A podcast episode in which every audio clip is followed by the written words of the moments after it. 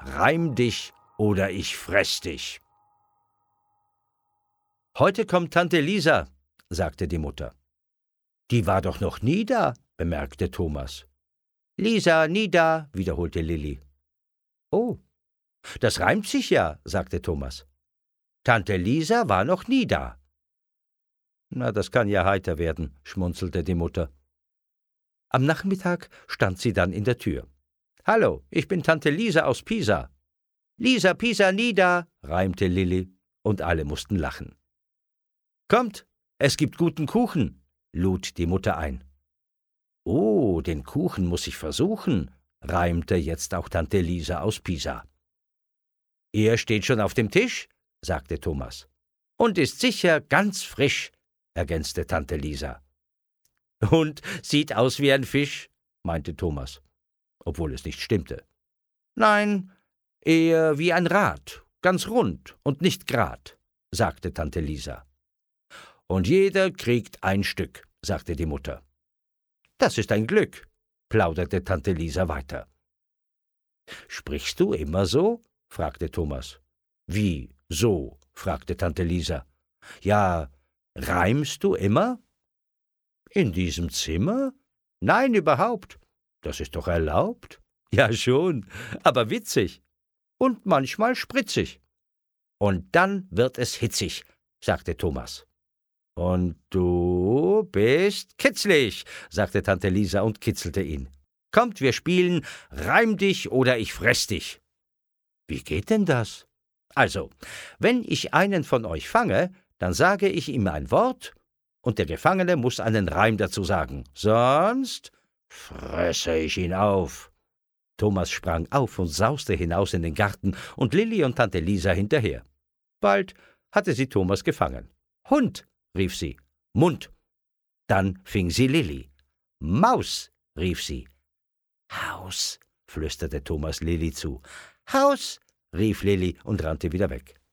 So ging es weiter, und sie reimten Bus auf Schluss und Himmel auf Schimmel und Sand auf Gewand und Rad auf Pfad. Aber dann wurde Thomas gefangen, und Tante Lisa rief Auto. Thomas dachte nach. Auto.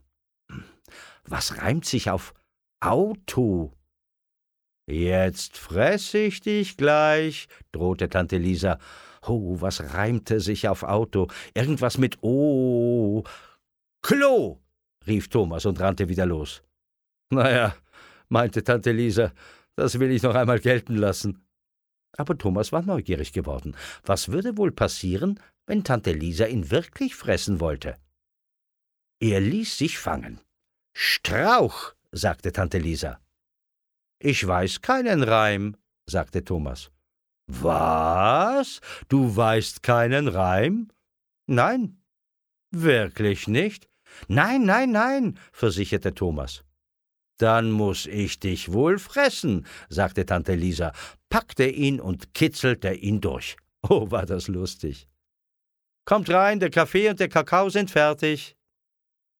Kaffee und Kakao, das ist schlau, sagte Tante Lisa. Das Reimen wollte nicht aufhören. Die Sahne bekam eine Fahne und die Tasse war klasse und der Kuchen war lecker und schmeckte dem Schlecker. Abends fragte Thomas, warum reimt Tante Lisa eigentlich immer?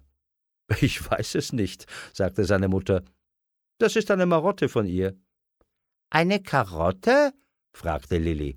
Nein, eine Marotte, erklärte die Mutter eine besondere Eigenart. Darüber musste Thomas erst einmal nachdenken. Warum hatten manche Menschen Marotten und andere nicht? Und war es eine Marotte, dass er seine Spaghetti immer ohne Soße aß und danach erst die Soße ohne Spaghetti? Das kann keiner wissen, murmelte er ins Kissen und drehte sich um, Dideldum und kicherte leise auf seiner Reise ins Land der Träume und Schäume.